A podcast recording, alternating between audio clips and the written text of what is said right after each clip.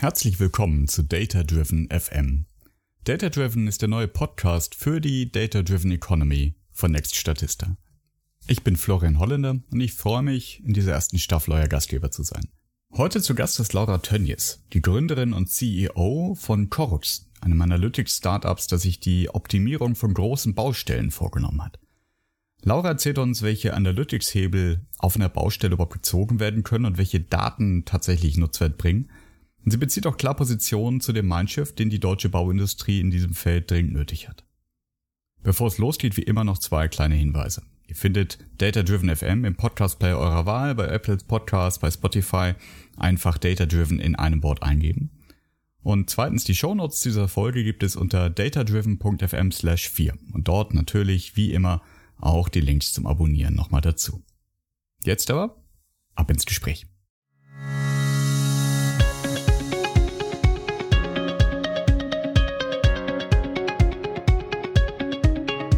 Dann sagen wir herzlich willkommen zu Data Driven. Heute unser Gast Laura Tönnies. Laura ist die CEO von Corux und erzählt euch auch gleich, was Corux ist und macht. Und wenn man das Handelsblatt fragt, ist Laura Baggerflüsterin. Das ist vielleicht nicht ganz so abwegig, zumindest ist sie auf mehreren Ländern dieser Welt schon in der Nähe von größeren und kleineren Baugerät aufgewachsen. Und wie das alles zusammenpasst, das klären wir im Laufe des Gesprächs. Jetzt habe ich, bevor Laura das alles noch richtig stellen kann, eine kurze Vorrede, einen administrativen Hinweis quasi. Ihr kriegt heute das Best-of aus zwei Aufnahmen. Wir haben einen kleinen Technik-Fauxpas begangen und deswegen sind uns die ersten Minuten abhanden gekommen. Die nehmen wir jetzt gerade neu auf und wenn es dann zwischendurch irgendwo so klingt, als wären wir die gleichen, aber doch anders, dann liegt das genau daran. So, without further ado, Laura, herzlich willkommen. Hallo Florian, grüße dich. Erzähl doch mal Baggerflüsterin. Das klingt auch nach einer Auszeichnung. Das klingt aber auch ein bisschen absurd. Was hat es denn damit auf sich? Du, wir sind in einer Domäne, wo das Baugerät zentral ist. Somit ist das Label eigentlich ein ganz schönes und ich fühle mich damit nicht unwohl. Aber vielleicht hole ich dich ab oder auch unsere Hörer, was wir tun und wer ich bin. Mein Name ist Laura Tönnies. Ich bin die Geschäftsführerin und Gründerin von Corux. Und bei Corux haben wir es mit einer der größten Industrien weltweit zu tun. Gerade jetzt in diesen Zeiten merken wir, dass es eine Industrie ist, die dafür arbeitet, dass wir als Gesellschaft nie stillstehen. Das heißt, wir bauen Brücken, wir bauen Krankenhäuser, Schulen, Tunnel, Straßen. Und all das motiviert uns sehr, dass die Baustelle selbst nicht stillstehen muss. Wie wir es alle wissen, sind wir global immer mehr miteinander vernetzt. Durch Sensorik, durch Netzwerke, durch soziale Netzwerke. Das heißt, jeder und alles ist miteinander vernetzt. Und wir haben uns dem Ganzen verschrieben, dass wir diese Möglichkeit nutzen, der Vernetzung, um mehr Effizienz auf die Baustelle zu bringen. Das heißt, kurz zusammengefasst entwickelt Corux das Betriebssystem für die Bauindustrie, da aktuell noch keine normalisierte Datenbasis vorhanden ist, auf deren Grundlage dann Applikationen kreiert werden können, um die aktuellen Herausforderungen in unserer Baubranche anzugehen. Das heißt, ihr, ihr zwackt was genau an auf der Baustelle? Was für Daten sind das, die es noch nicht in einer harmonischen, vereinheitlichten Form gibt bis jetzt? Es gibt sie zum Glück schon, nicht harmonisch, aber es gibt die Daten schon und das sind die Daten der Baumaschine. Dass du halt wirklich diesen Akteur mitten im Geschehen hast. Eine Entität, die Informationen ausspuckt die dir damit, wenn du diese Informationen sammelst und aufeinander abstimmst, verschiedene Maschinen aufeinander abstimmst, dir sehr viel Transparenz für deinen Baustellenfortschritt geben kannst. Das heißt, zusammengefasst, wir aggregieren Maschinendaten, reichern dies mit Prozessdaten an, schauen uns dann an, wie du damit verschiedene Fortschritte aufeinander abstimmen kannst und geben ganz verschiedenen Projektbeteiligten eine ganz neue Form von Transparenz. Das heißt, dadurch, also durch das, was ihr tut, kann ich dann im echten Leben nachvollziehen, ob das, was der Bauleiter in der Planung mal sich ausgedacht hat, wie es laufen soll, tatsächlich so passiert ist? Erstens das und auch, wo dein Gerät steht. Also du möchtest morgen asphaltieren, wäre es natürlich förderlich, wenn der Fertiger dazu da ist.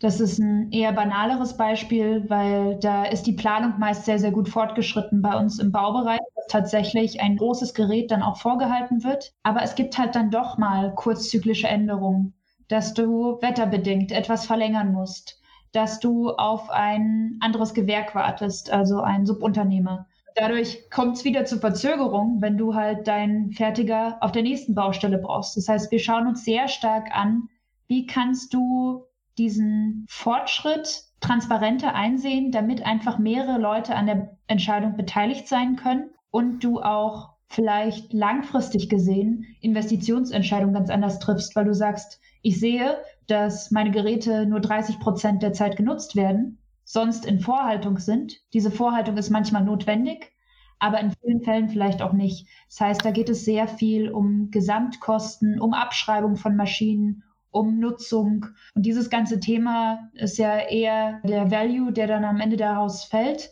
Aber wir adressieren erstmal, dass aktuell überall Daten entspringen, aber sie eigentlich noch gar nicht gehebelt werden. Und dazu halt der Betriebssystemgedanke, der das einfach nahtlos ergänzt. Entwickelt ihr die Software dann äh, oder entwickelt ihr die, die Corex-Plattform äh, für einzelne Kunden und, und geht deren konkrete äh, ja, äh, Wertschöpfungskette durch oder deren Prozessflow auf dem Bau? Wie muss ich mir das vorstellen? Ich glaube, die Herangehensweise ist meist eine andere. Wir erarbeiten Arbeitshypothesen, die zu den Gegebenheiten auf der Baustelle passen, also die dem Kostendruck, den verkürzten Bauzeiten, den sehr komplexen Bauvorhaben gerecht wird und gehen dann mit dieser Hypothese an den Markt, um sie zu überprüfen. Das heißt, unsere Lösungen werden nicht für den Kunden, aber oft mit dem Kunden mit einer Zielsetzung entwickelt. Und mhm. mit dem Kunden, das kann ich noch weiter präzisieren. Ich würde das mal umreißen, dass wir zwei Produktnuklei haben. Das eine eher in einem, einem High-Volume-Geschäft, nenne ich es jetzt mal mit dem Anglizismus, wo es um viele Maschinen geht, die Teil einer Prozesskette sind. Das andere Blatt ist Spezialtiefbau, also wirklich sehr spezielle Bauvorhaben mit weniger Maschinen und sehr kostspieligen Maschinen.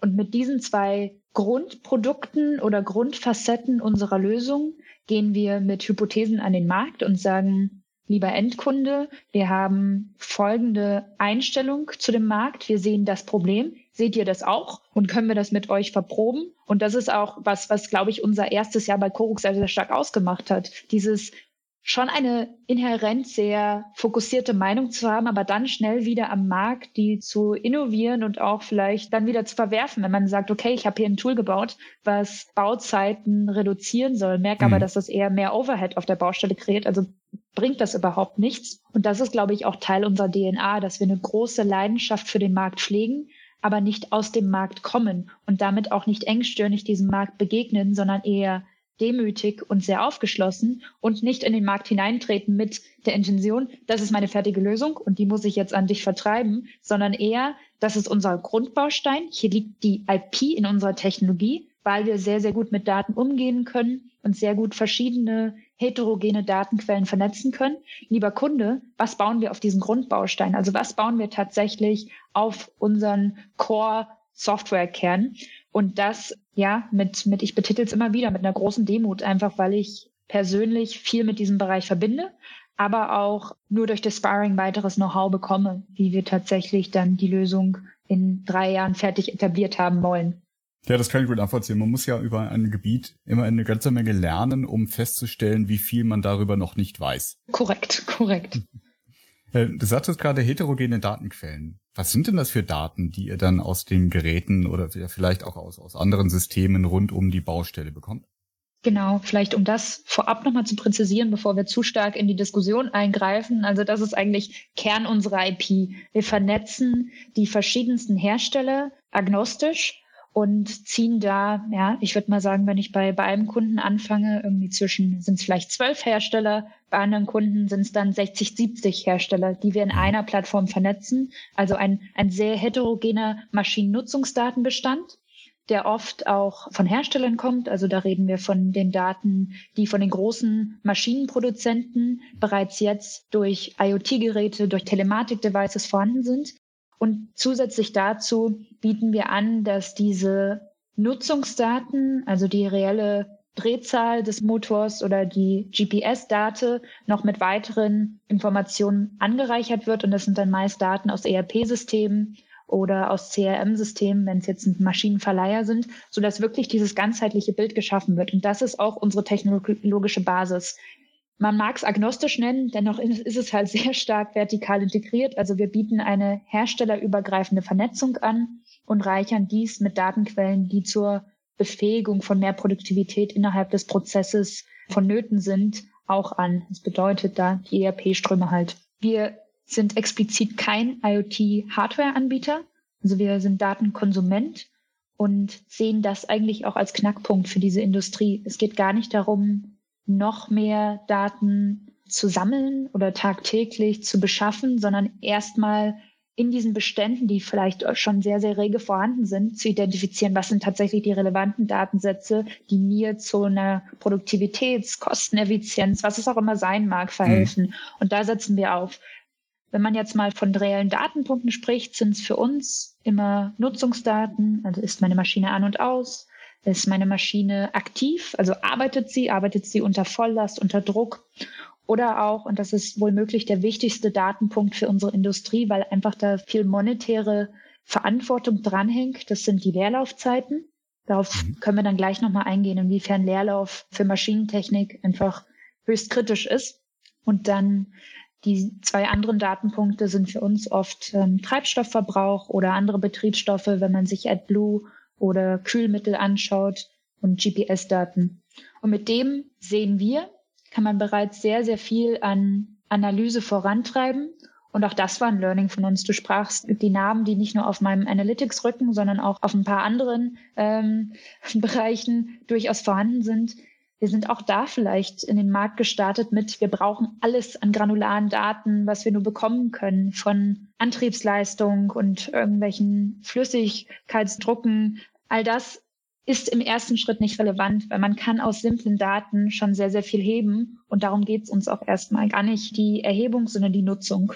Ich glaube, das hast du äh, Anfang des Jahres auch auf einer Konferenz gesagt. Man freut sich im ersten Moment, wenn man in der Lage ist, wie sekundengenau Datenpunkte zu kriegen, hunderte von Gigabytes irgendwie äh, abzuziehen und irgendwo reinzutrichtern, bis man dann bewertet, wie viel kann ich denn aus welchen dieser Datenpunkte tatsächlich tun. Und das scheint ja getan zu haben. Wenn du sagst, also wir wissen schon jetzt nach knapp zwei Jahren viel genauer, welche Datenpunkte ich tatsächlich brauche und wahrscheinlich auch in welcher Granularität, in welchem Zuschnitt um daraus dann valide Ableitungen treffen zu können.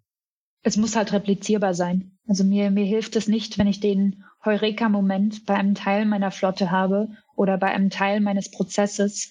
Weil wenn man Optimierung vorantreiben möchte und vermag, muss es auch konsistent sein. Ich glaube, darum geht es uns, da wirklich eine Konsistenz reinzubringen, wohl wissend, dass unser Bereich nicht immer von Konsistenz geprägt ist. Es gibt so ein so einen ganz gängigen Prototypengedanken bei uns in der Industrie, dass alles irgendwie einmal gemacht wird und dann schreitet man halt zum nächsten Projekt voran. Und da, da möchte ich nicht vermessen sein, aber da sehe ich auch leichte Anzeichen von in der Arbeit, die wir mit unseren Kunden durchführen. Und deswegen sehe ich da wirklich einen höheren Gewinn in der Konsistenz, mhm. anstatt in dem Vorantreiben von sehr, sehr tollen Sachen, die vielleicht einmal auszuüben sind und das in einem Pilotprojekt und dann kriegt man das Ganze nicht wortwörtlich gescheit auf die Straße und dahin, wo, wo der Nutzer es braucht.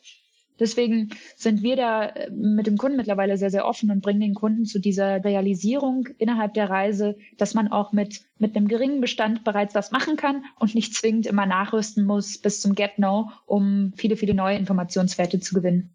Das macht euren Ansatz dann wahrscheinlich eher robuster, wenn ihr weniger äh, ja, Zusatzanforderungen oder Nebenbedingungen mit in den Projekt mitbringt. Ne? Also wenn du sagst, ihr seid kein Hardware-Anbieter, aber wenn du natürlich von mir als Kunde verlangst, dass ich erstmal äh, jeden Schraubenzieher irgendwie mit einem Drehmomentsensor und einer IoT-Connectivity ausstatte, dann ist das vielleicht dann auch ein anderes Gespräch und ein anderer Einstieg und dann letztendlich ein anderer Business Case auch für unsere eure Lösung, als wenn du sagst, hey, wir haben ein, ein, ein vergleichsweise gut abgegrenztes Datenset, das aber für viele Use Cases auch erhebbar ist. D'accord, also komplett. Ich glaube, da, darum geht's ja gerade in diesem IoT-Bereich, in dem wir uns befinden. Es setzt immer voraus, dass man einen ersten Implementierungsaufwand beim Kunden hat, weil man es mit einem physischen Produkt zu tun hat. Man hm. muss erstmal verlässlich Datenquellen und Ströme anzapfen. Und da ist es halt wirklich uns eine, ein, ein hohes Bestreben oder auch vielleicht die höchste Maxime, da diese Eintrittsschwelle zu senken, weil ja, es ist schön, wenn man im zweiten, dritten Schritt auf Weg der digitalen Reise vielleicht auch granulare Daten erhält. Aber das Buy-in vom Markt ist ein so wichtiges. Und damit meine ich nicht nur, dass Coke sich jetzt beweist, sondern auch, dass sich der Auftraggeber innerhalb eines jeweiligen Unternehmens gegenüber seinen Kollegen beweist, mhm. wenn er Digitalität angestoßen hat. Und da tun wir uns halt schwer, bei einem Verkauf oder selbst nur bei einer Beratung oder einem Weg mit dem Kunden zu sagen, naja, nee, jetzt müssen wir jetzt erstmal leider sechs Monate nachrüsten und dann können wir euren Kollegen mal zeigen, was dabei rauskommt. Also das ist uns eher ein hohes Bestreben, gerade weil er da auch durch die ganzen Statistiken immer so ein ja, so eine, so eine leichte Wolke, vielleicht auch eine leichte Gewitterwolke auch oft über unserer Industrie hängt, dass man uns irgendwie als die unproduktivste beschreibt. Gerade da ist es wichtig, dass man mit Fallbeispielen vorangeht und sagt, hey, das haben wir jetzt hier in zwei Monaten gestartet, da ist der operative Nutzen draus entsprungen und dieses Mitreißen ist uns etwas sehr Wichtiges und deswegen, wir gehen das gerne den Weg, gerade weil das auch uns, uns in unserer Analytics DNA anspricht, dass wir sagen, wir erheben noch mehr Daten, aber das gestuft und das wirklich sanft, so dass der operative Nutzen vorher erkennbar war dieses Vorurteil der Unproduktivität. Und du sagtest ja eben auch, ein, ein wichtiges Datum ist das Thema nicht Leerstand, äh, Leerlauf von Maschinen. Leerlaufzeiten. Was macht ihr damit? Weil, also, wiederum ich als Laie stelle mir vor, naja, also ihr, ihr merkt, äh, der Bagger wurde nicht genutzt und dann ist die Empfehlung, nutzt doch den Bagger mehr, wenn er da ist. Äh, das wird es ja wahrscheinlich nicht sein. Genau, zumal man da auch in unserer Industrie ein bisschen vorsichtig sein muss, wenn man sagt, reduce all downtime oder die mhm. ganzen Marketing-Leitsätze, die es da gibt, von wegen, wir müssen alles an Leerlaufzeiten eliminieren. Das ist etwas, was nicht zwingend immer möglich ist, weil wenn man jetzt mal sich anschaut, wir alle kennen die Baustellen, an denen wir vorbeifahren und uns denken, Mensch, da tuckert eine Maschine, aber was macht die denn eigentlich? Die fährt nur hin und zurück das ist auch wieder da sehr erhaben, dazu drauf zu blicken und zu sagen, hey, das ist ja alles unproduktiv, weil auch manchmal eine Maschine in Leerlauf sein kann, aber eine Last halten kann oder einen, einen Teilprozess befähigen kann und das ist dann schon okay. Mhm. Das heißt, es geht gar nicht darum, das grundsätzlich zu reduzieren, aber klüger damit umzugehen. Und da gilt es uns erstmal zu zeigen, was bedeutet diese Leerlaufzeit? Also was bedeutet das für meine Abschreibung? Wenn ich 10.000 Stunden Betriebsstunde auf der Uhr habe und ich war davon 40 bis 50 Prozent im Leerlauf. Dann bedeutet das für mich A, eine beschleunigte Abschreibung oder gar eine ungerechte Abschreibung, weil ich ja die Maschine komplett bezahlt habe, komplett finanziert habe, aber logischerweise auch damit einhergehend eine Erhöhung der Betriebskosten, also dem, dem unnötigen Sprit, den ich damit jetzt sage ich nicht immer, aber vielleicht ja, doch unnötig ähm, bezahlen musste, aber auch die Serviceverträge, die Ersatzverträge, Ersatzteilverträge und diese ganzen Reparaturen, also auch die Manpower, die da einfließt, das erstmal erkenntlich zu machen, zu sagen, okay, ihr seid 30 Prozent eurer Zeit im Leerlauf, lasst uns doch mal schauen, wie viel da tatsächlich noch mit einem anderen Kopplungsfaktor zusammenhing, dass ihr vielleicht an dem Kran Last gehalten hat und wie viel reell einfach nur Leerlauf war. Und mhm. was bedeutet das für euer Nettoergebnis? Und wenn wir uns da in unseren eigenen Analysen die sogenannten TCO, also Total Cost of Ownership, der Gesamtbetriebskostenanalysen anschauen, liegen wir da immer zwischen 10 bis, bis 15 bis 17 Prozent ähm, Betriebskosteneinsparung, nur indem man dieser Leerlauf reduziert. Und wir sind noch nicht an dem Punkt und ich glaube, da wird die Industrie noch ein bisschen reifen müssen, dass wir tatsächlich eine Handlungsempfehlung abgeben, zu sagen, heute Morgen warst du zwei Stunden im Leerlauf, mach's doch morgen anders, weil dazu die Taktung auf der Baustelle zu schnelllebig ist mhm. oder zu kurzzyklisch. Was wir eher sehen, ist, dass diese Transparenz und das vielleicht auch an die richtigen operativen Teilnehmer innerhalb des Prozesses weiterzugeben, dass das bereits einen hohen Nutzen bekommt, weil man dann ja sich selbst fast ermahnt, war es denn notwendig, dass die Kabine jetzt runtergekühlt war oder musste ich die Maschine tatsächlich so lange laufen lassen? Und das befähigt sehr gut wieder Mitarbeiter auch umzudenken. Also uns geht es eher erstmal über die transparente Einsicht statt um die Handlungsempfehlung. Das ist ein ganz spannender Punkt, denn unter Schreibtischtätern ist es einfach, auf dem äh, Bildschirm noch ein zusätzliches Fensterchen aufzuhaben, sich irgendwelche Dashboards anzugucken oder, oder irgendwelche Push-Nachrichten zu empfangen. Je nachdem, wer was tut auf der Baustelle, stelle ich mir das ungleich schwieriger vor. Und vielleicht ist ja auch, auch die, die Voraussetzung eine andere, welche Geräte überhaupt das Baustellenleben überleben. Wie bringt ihr denn diese Transparenz und die Daten, die ihr, die ihr auswerten könnt, auf die Baustelle und zu den Menschen zurück? Vieles davon ist tatsächlich noch im Controlling-Bereich entfernt von der Baustelle. einfach weil wir merken, die Akzeptanz gegenüber der Daten ist nur eine sehr hohe, wenn man wirklich den, die Konsistenz auch gegenüber den verschiedenen Teilen der, der Wertschöpfungskette in einem jeweiligen Unternehmen sieht. Also um das ein bisschen auszuformulieren, du hast die Planer, die fernab der Baustelle sitzen und einen Baustellenplan erschaffen haben, gesagt haben, morgen muss das Teilstück der A8 mhm. fertig sein. Dann geht wiederum die Anweisung oder die, die wie sage ich mal, die Empfehlung an die Baustelle, ihr müsst so und so viel schaffen, damit ihr das hinbekommt. Oft sind die Akteure dann tatsächlich darauf angewiesen, was beplant wird oder was von ihrem, in einem Baubereich heißt es der Polier oder auch der Bauleiter, was von ihnen quasi als, als Vorgabe eingegangen ist.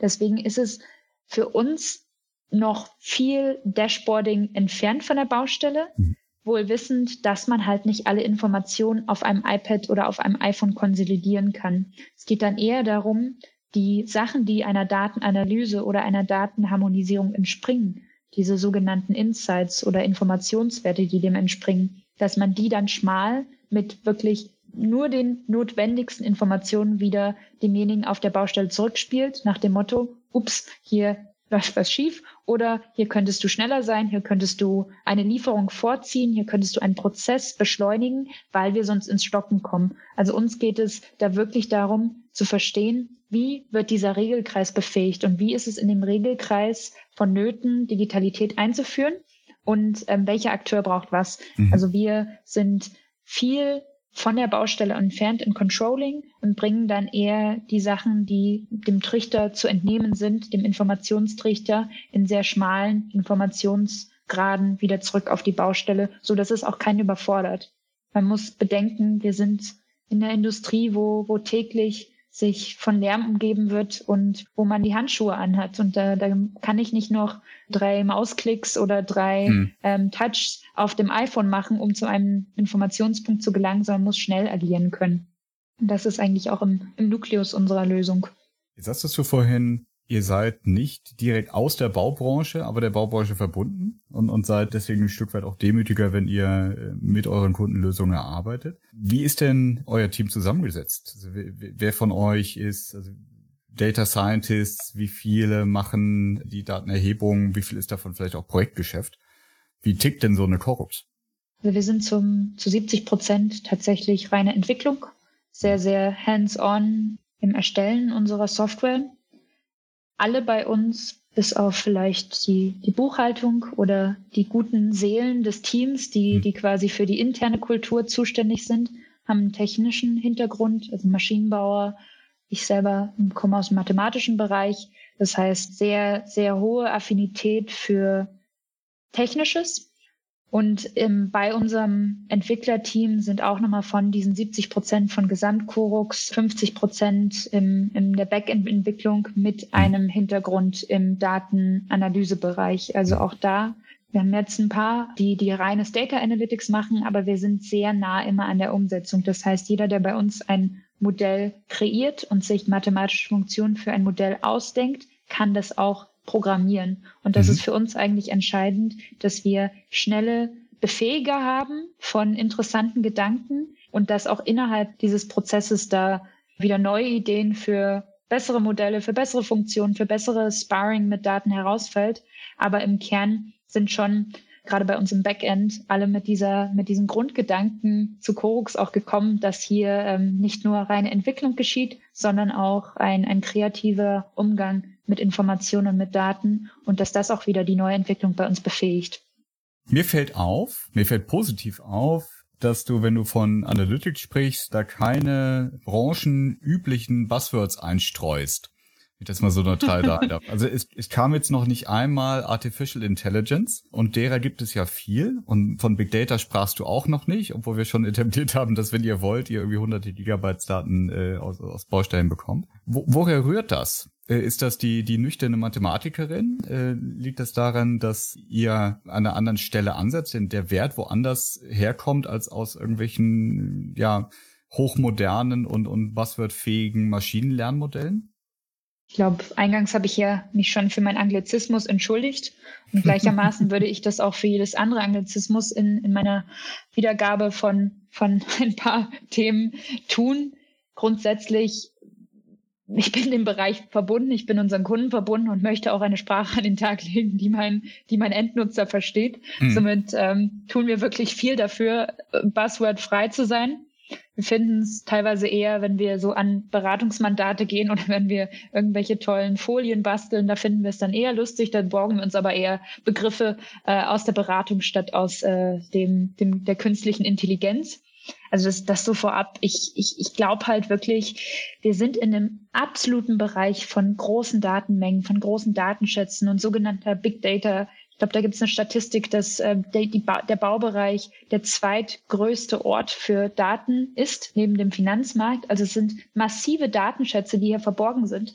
Aber uns geht es um die relevanten Daten. Und ich glaube, man verirrt sich, wenn man nur darauf pocht, immer mehr Daten zu sammeln. Deswegen sehen wir halt auch, dass mit den Analytics in vielen Fällen sehr nüchtern. Manchmal ist es halt nur eine statistische Auswertung, die wir vorantreiben oder eine, eine sehr, ein sehr simples Modell oder eine sehr simple Funktion. Das ist nicht immer alles Analytics getrieben oder mhm. gar irgendwas automatisiert mit verschiedenen Variablen, die man dann auch wieder in den KI-Bereich platzieren könnte. Und das ist eher der pragmatische Ansatz, von Korux, den ich da so ein bisschen brodeln lasse als irgendein ein, ein Ursprung meinerseits, dass wir jetzt gesehen haben, ja, es ist viel vorhanden, aber es ist auch noch viel sehr unstrukturiert und wir wissen, dass wir wahrscheinlich immer noch viel weniger Daten haben als die Hersteller. Die mhm. Hersteller setzen aber dennoch geringere R&D-Budgets an als wir disruptiven Kräfte aus dem Startup-Bereich. Somit versuchen wir da eher so einen, so einen gemeinsamen Nenner aus. Der eine hat viel, der mhm. andere hat aber eine andere Schnelligkeit, dass wir da so versuchen, die Balance zu finden. Und wir sehen das Ganze als noch einen sehr langen Weg, wirklich erfolgreich KI-gestützte Modelle oder Analytics-gestützte Modelle in dem Markt zu etablieren, weil erstmal die Datenbestände konsistent kreiert werden müssen mhm. und auch verlässlich. Es bringt mir nichts, wenn ich ein Modell habe und dann nach drei Monaten merke, mir bricht der Datenbestand weg, weil dann kann ich nicht mehr das garantieren, was ich an den Tag legen wollte. Ja. Somit, ja, es ist eine, eine nüchterne, nüchterne Betrachtung der Realität, wohl wissend, dass wir uns auch selber darauf trainieren, dass zukünftig noch mehr Daten vorhanden sind. Also die IoT-Kosten dritteln sich, glaube ich, gerade aller zwei Jahre auch von den, von den reinen Sensorkosten. Somit, es ist eine hohe Schnelligkeit, nichtsdestotrotz die Konsistenz trumpft da für mich über elegante Methodik, die vielleicht nur in der Theorie und nicht in der Praxis funktioniert. Wie stark wird denn dieser, dieses Beherrschen oder dieses, dieses aus den Daten was machen, die auf der Baustelle oder im Baubetrieb entstehen, jetzt in den nächsten Jahren zu einem Wettbewerbsvorteil? Ich kann mir schon vorstellen, dass eben dann der Bauunternehmer der diese Optimierungen, die ihr mit möglich macht, mit der Transparenz, die er schafft und mit dem Überblick, die er schafft, natürlich in der Lage sein wird, äh, für das nächste ähnlich gelagerte Projekt vielleicht auch anders anzubieten oder mit einer höheren Marge zu fahren oder oder oder. Ist das etwas, was die Baubranche schon anfängt, in den Kern ihres Arbeitens mit, mit reinzunehmen? Oder ist äh, Daten auswerten, analysieren noch ein, ein Nebenthema?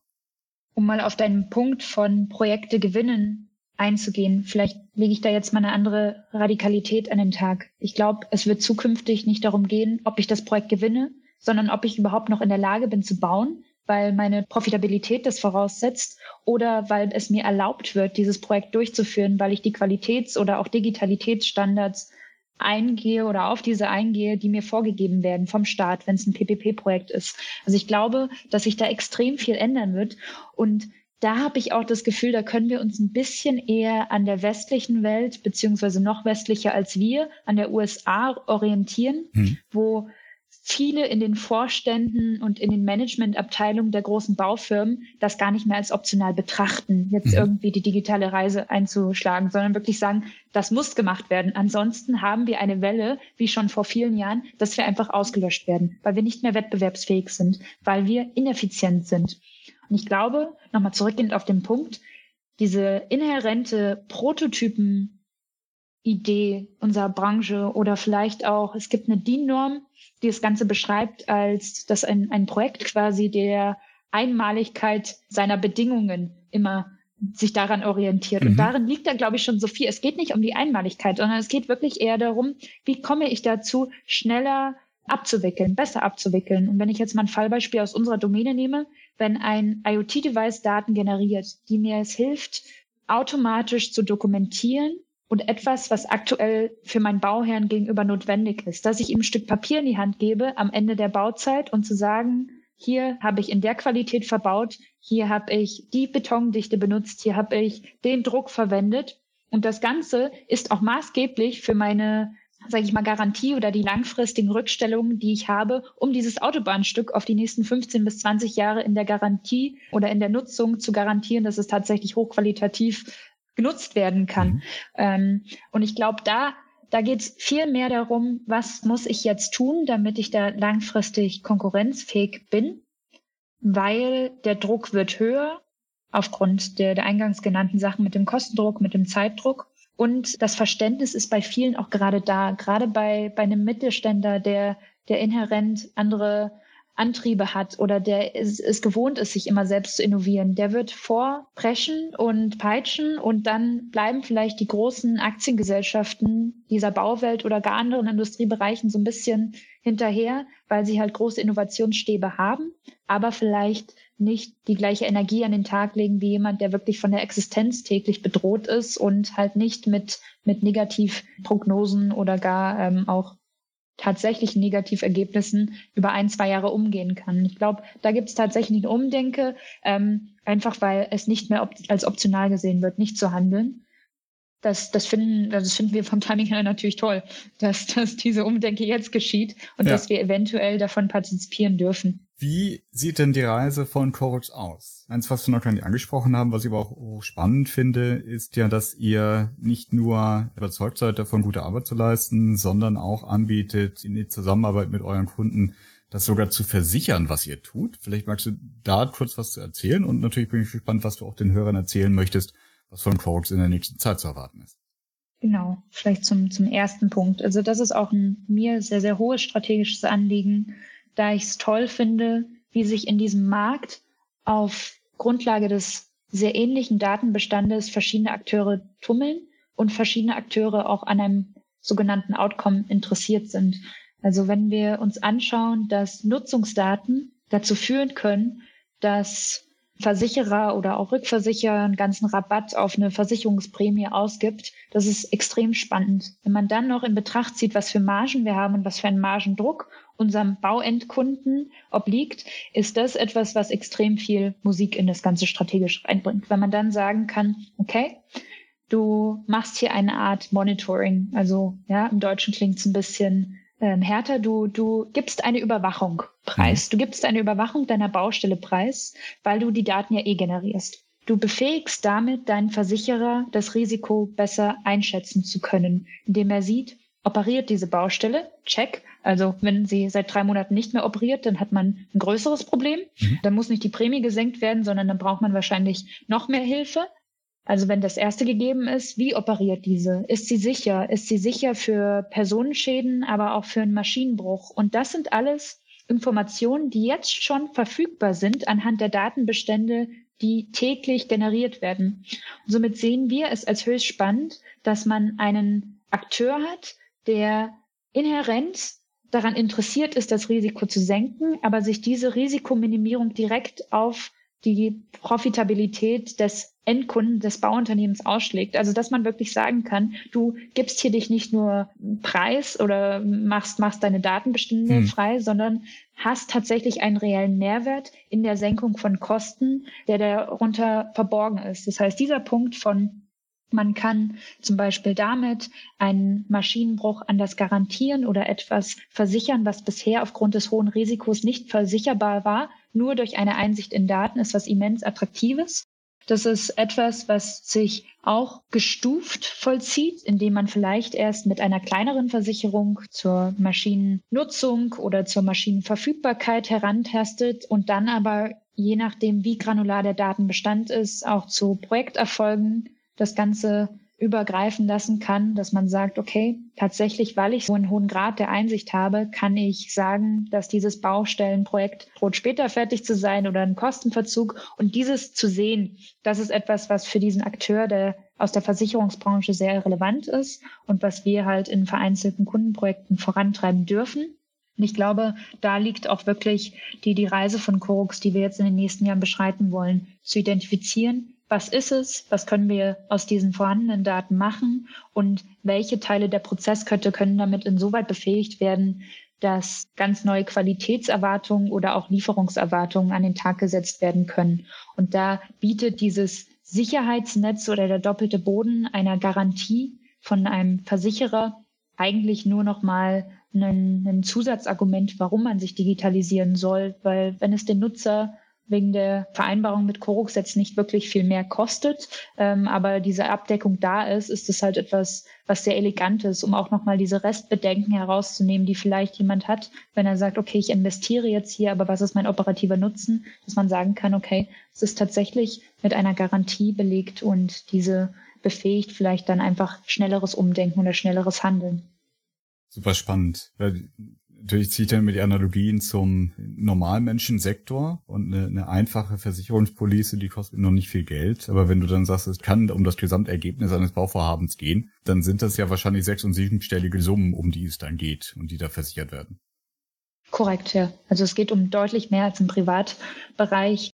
Man hat aber auch eine, eine viel größere Exposure gegenüber Risiken. Also hm. ob hier meine Quadratmeter, in denen ich gerade sitze, ob denen etwas geschieht, ist vielleicht nicht ganz so relevant, wie wenn wir Risse in einer Autobahn haben oder ein Absacken einer Straße, wie wir es jetzt oft in, in Horrorszenarien schon oft gesehen haben, oder gar dem, dem noch schlimmeren Beispiel von Brücken und Dämmen. Und diese Sachen sind ja auch meist in Regionen, wenn man sich jetzt die großen Exposures in den letzten Jahren von, von Versicherern und Rückversicherern in dem ganzen Dammbau anschaut, da, da kommen ja Kollateralschaden mit dazu, Schäden, sorry, die, die so massiv sind. Also wo es nicht nur darum geht, okay, da ist jetzt ein Riss oder etwas geschehen, sondern ich hatte einen Rattenschwanz, salopp gesagt, an Problemen, die mit, damit einhergingen. Und wenn man das vergleicht zum Privatbereich, ja, es wäre sehr, sehr schade, wenn, wenn hier im Privathaushalt etwas passiert, aber das tangiert nicht so viele andere.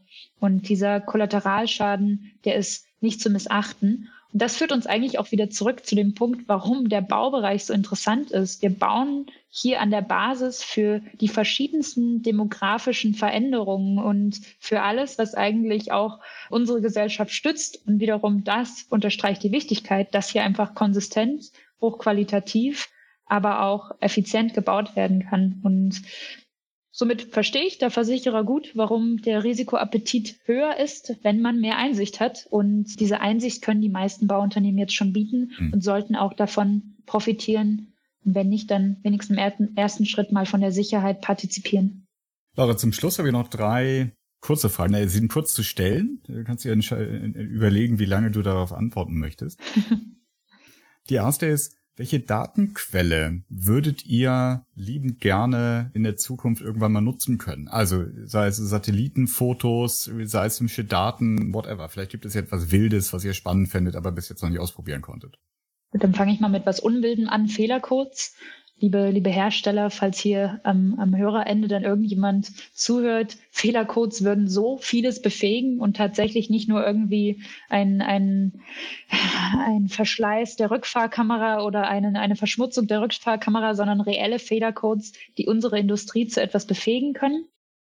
Das Thema mit, mit Drohnen ist tatsächlich etwas, wenn man sich anschaut, Effekt, Wirkung, aber auch Plausibilität von neuen Technologien in unserer Domäne sind Drohnenbilder extrem attraktiv, weil man damit halt auch schnell zu dieser Fortschrittsverfolgung kommt. Das ist ja auch etwas, was sich direkt in, in meinen Wunsch von einer Prozessoptimierung einreiht, dass man sich nicht nur das Einzelgerät anschaut, sondern tatsächlich den, der Erfolg, der hinter der Arbeit dieses Gerätes äh, steht und der auch dem entspringen soll. Somit Drohnen, da hast du, glaube ich, schon einen Nerv getroffen, einfach weil das, glaube ich, technologisch auch nochmal was Interessantes birgt, wenn wir dann nicht nur Zeit rein und, und verschiedenste andere Messwerte analysieren dürfen, sondern vielleicht auch noch schönere Modelle applizieren dürfen auf visuelle Daten. Und das ist, das ist durchaus sehr, sehr attraktiv. Vorletzte Frage ist, gibt es eine Art von Baustelle äh, und, oder Bauvorhaben, die ihr unglaublich gerne mal begleiten würdet? Hui, Ich muss ganz, ganz ehrlich sagen, ich bin recht stolz, was wir bereits alles im Portfolio haben. Und da sind so alle höchst weiblichen Kindheitsträume schon mit abgedeckt. Die U-Bahn-Baustellen, die, die Gruben dieser, dieser Nation. Also, was wäre noch spannend? Äh, tatsächlich haben wir es noch nicht geschafft, im Gleisbau aktiv zu sein. Und das ist noch etwas, was ich sehr, sehr spannend fände, einfach weil Gleisbau noch näher an diesem Discrete Manufacturing, an dieser Fertigungsgrundidee dran ist, weil man da tatsächlich wirklich eine Fabrik auf Schienen hat. Und ich mhm. durfte schon mal in den Genuss kommen, so etwas mehr anzuschauen. Aber tatsächlich haben wir in diesem Segment noch, noch nicht so viel ähm, auf der Straße beziehungsweise auf der Schiene. Wir drücken die Daumen. Sehr cool. Und last not least, Lara, wo können denn die Zuhörer mehr über dich und mehr über Chorus erfahren? Es ist recht einfach. Wir haben eine Webseite, das wäre www.corux.io. Man kann auch einfach Corux, Cäsar, Otto, Richard, Richard, Ulrich, Xylophon googeln und dann findet man auch ganz viele Links zu uns.